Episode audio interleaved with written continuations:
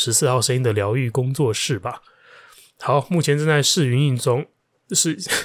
目前正在试营运中啊，这个舌头。好，那为了要庆祝这件小小的快乐啊，我办了一个小小活动。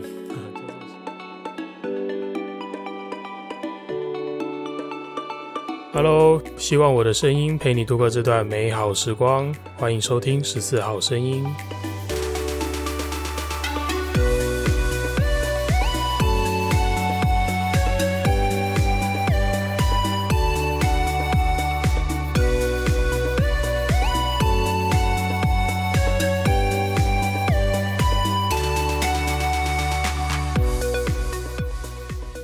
又是我，我是佛丁，欢迎收听这一集的十四号声音。今天要聊的主题是一则救护故事，叫做《机械天使》。好，在跟大家开始分享这个我自己遇到的救护案件之前呢，先跟大家说件开心的事情，就是我觉得，呃，十四号声音隔了好久没录音嘛，那昨天，哎，前几天了，上架了一集之后，我觉得我陆陆续续有。找回那种能够稳定产出一些些内容的这种小小的动力，那这中间的这个微妙的变化到底是什么？其实我自己也没摸清楚，就突然的觉得，呃，我好像可以继续这样子录音，继续这样子创作、剪辑、分享东西给大家。那就算搞不清楚原因了，我觉得结果看来就是还不错吧，挺好的吧？对啊，所以蛮开心的。那现在啊，我在录音的这个当下，其实刚下了一场大雷雨。那现在外面还是微微的有一些雨声啊。那我觉得它对录音其实是一种妨碍，就是一个一个噪音嘛。但我不知道最后听众朋友听到的这个感觉会是怎么样了。那呃，我后来是觉得这样子的环境声音哦，毕竟我不是在一个专业的工作室。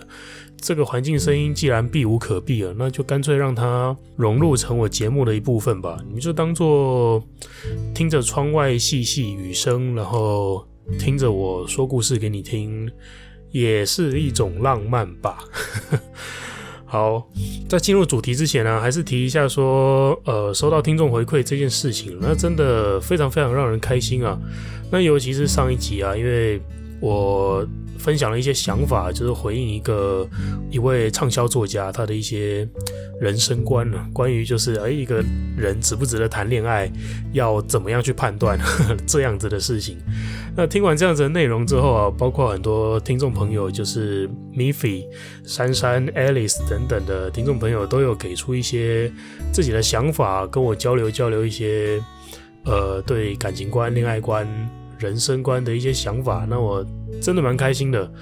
或许这就是能够一直持续让我产出的这个动力吧，因为我就很喜欢这样子跟大家交流啊。好，总之呢，在上一集的内容里面，我觉得，呃，唯一我想要说的啦，包括在跟这些听众朋友交流之后，我觉得结论呢，就是。没有人规定你看待任何事情都一定要积极的正面，或者是消极的无奈，这没有绝对，也没有对错。那只要这样子的一个想法，这样子的一个念头，它是你的动力，它能够帮助你舒服的看待那些发生在你生命中的所有事情。我觉得不论积极或者消极都好，只要你舒服就好。OK，我在意的真的只有这件事情而已，舒服就好。那我们。看着别人消极或看着别人积极的时候，我们自己也不要去介入别人的思维是什么了。因为我觉得，就算我积极、我舒服、我正、我正向、正念，那也不代表别人跟我一样的时候，他会他会舒服自在啊。那也不代表别人在消极的时候，他就一定不舒服嘛。我觉得不论哪一面呢，都是一个人的很正常的一个面相。那它都是人的一部分，那不应该要被否定的。好，那这也是我觉得我在担任疗愈师工作的时候，一直不断很强调的一个精神呢，就是个人的自由，不只是人身上的自由，是包括思想上的自由，所以就是我觉得都好，OK。好，说到这个啊，再跟大家提一件开心的事情，就是十四号声音的疗愈工作室啊，目前正在试营运哦。嗯，因为我找到了一个在内湖的一间咖啡厅，叫做河流咖啡。那这间咖啡厅呢，在我内湖老家，走路大概三十秒就到了呵呵，非常非常的近，而且它是一个我的儿时玩伴开的一间咖啡厅。那我就去跟他洽谈了一下，就是。这个合作的机会，那我发现，诶，这间咖啡厅里面它有一个很舒适的一个会议空间哦，可以提供给我使用。那包括说，在咖啡厅没有营运的时候，它的合适的这个地板啊，就铺个榻榻米，铺个软垫，诶，躺下来也可以做催眠的。我发现，就是一个非常非常合适的地方啊。那我觉得，诶，既然洽谈好可以合作。它就变成我一个可以执行疗愈工作的场地了，那就把它设定叫做十四号声音的疗愈工作室吧。好，目前正在试营运中，是 目前正在试营运中啊，这个舌头好。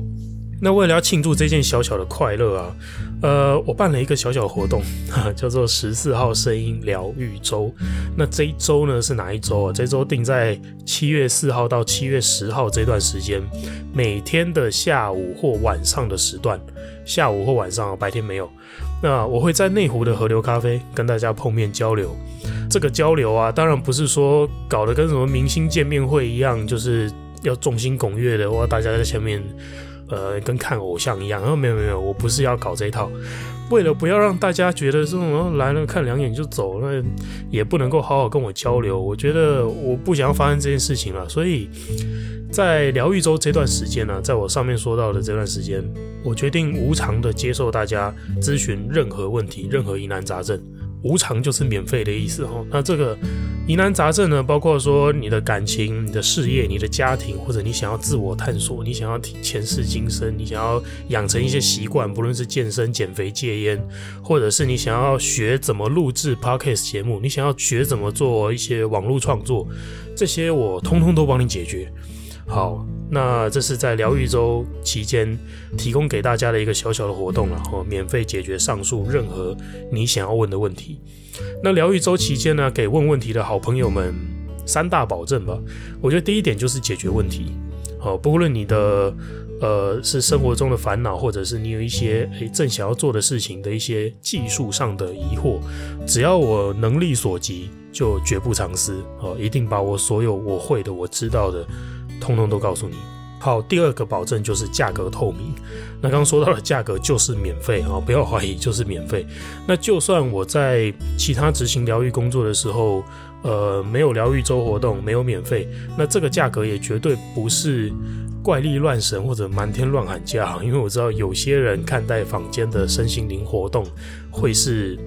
这样子的感觉，那我也不能保证房间的身心灵活动每个都非常的。正派纯净，这我不知道，这我真的不晓得。那所以我觉得我定出来的这个价格，当然这次虽然免费了，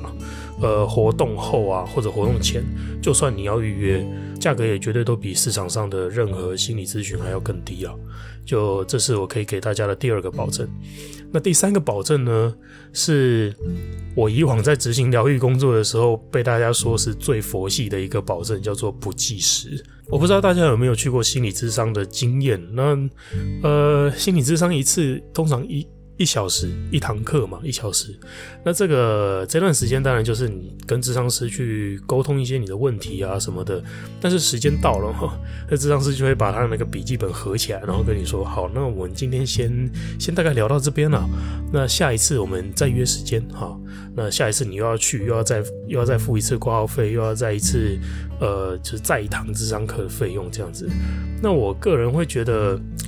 要是当下你没有把你的问题讲完，或者来不及解决哦，你会觉得怎么我什么都没得到？一个小时了，钱也花了，我费了那么多力气讲讲讲讲，然后下个礼拜来，我都不知道这个咨商师到底他还记得不记得我讲的事情，这时候就会让人有一种。不是那么好的感受啦。那我自己个人很不喜欢这一点，所以我给大家的第三个保证就是我不计时，在这段时间里面，你慢慢说，我慢慢听，哦，那解决你的问题为止。OK，那这段时间呢，欢迎私讯给我询问疗愈周的相关事情，或者询问如何预约，或者直接点我 IG 主页上面的链接去填写预约的表单也都可以。好。那回到正题啊，今天要跟大家分享一个我出勤救护的时候亲眼所见的一个故事。那在这个短短不到一小时的救护过程中，它让我感触非常非常多。我看到的东西都让我感触很多。那究竟我看到了什么？我做了什么？接下来利用一小段间奏的时间，我们稍微调整一下心情，一起来听我说说这个故事吧。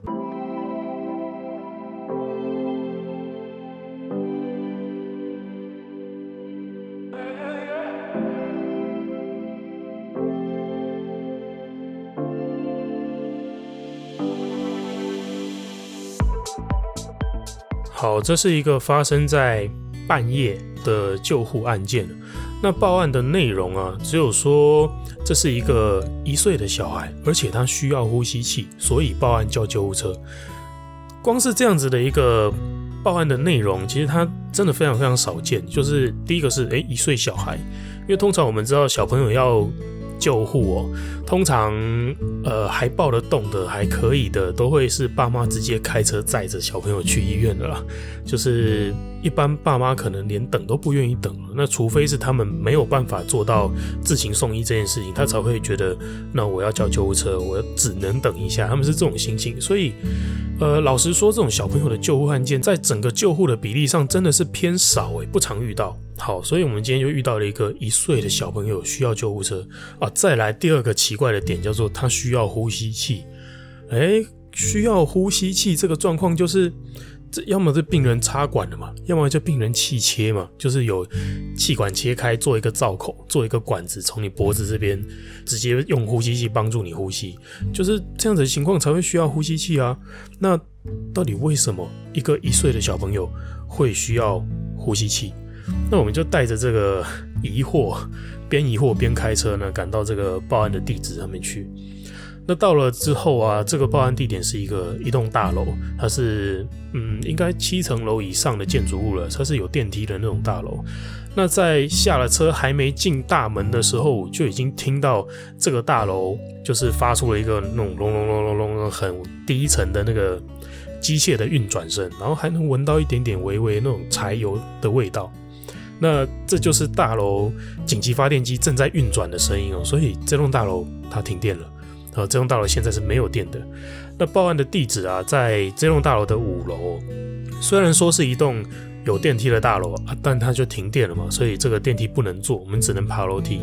那这时候下楼来带我们的这个报案的这位家属啊，他就告诉我们说，诶，需要帮助的是他家里的一个小孩，家里的小女孩。那因为大楼停电的关系哦，这个小这个孩子需要用的制氧机已经没电了，已经停止运转了，所以才会报案叫我们救护车来。那还好的是，他们报案的时候是就是这个大楼一停电，他们爸妈立刻就报案了，所以呃制氧机停摆还不到半个钟头。但是这时候我们还是很纳闷的，就是小朋友为什么会需要呼吸器，又需要制氧机？对，那到踏进屋内的时候，这个。呃，一进门，其实因为停电嘛，屋里面都黑漆麻乌的，加上当时又半夜，那时候三四个家属拿着手机啊，拿着手电筒啊，为我们就是帮我们照明啊，帮我们指路，说就哎，里面的房间，病人在里面的房间。那在这中间，这些手电筒照明这些微弱的光线呢，就让我隐约看到这个家里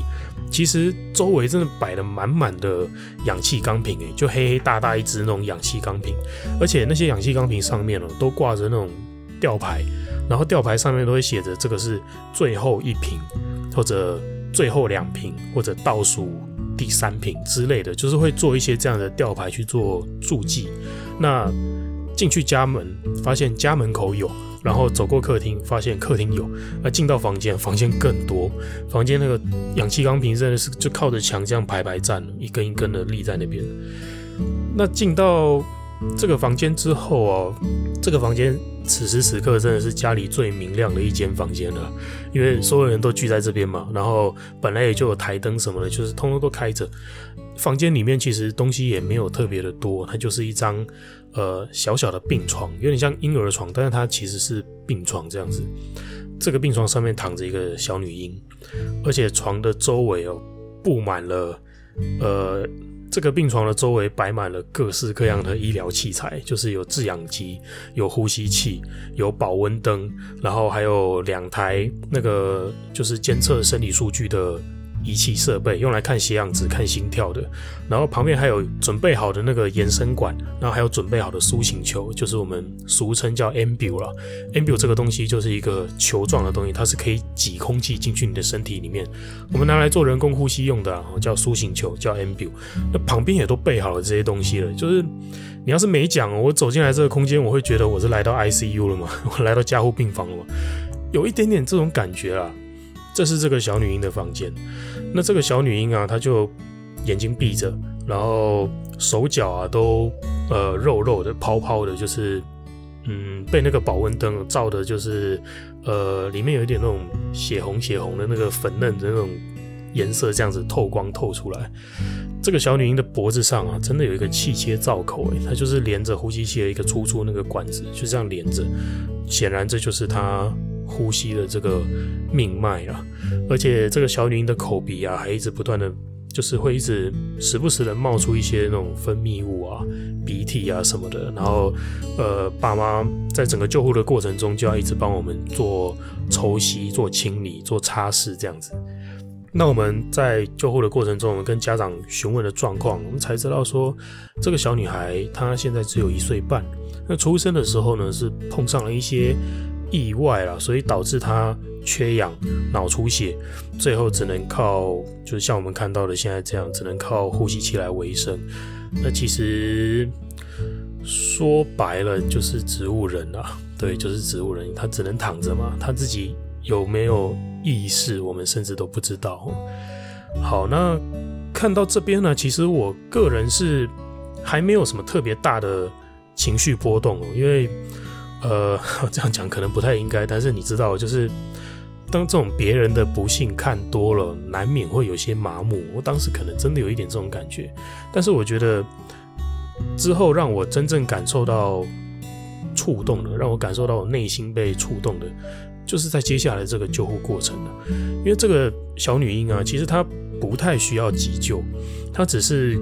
主要是因为制氧机没办法运作，停电嘛，所以他们需要到医院去，然后就是接受医院的照护这样子而已。那在家里的时候，因为呼吸器还是在运转，所以其实就算没有纯氧的供给，那空气中也有氧气嘛，它也还是可以呼吸嘛。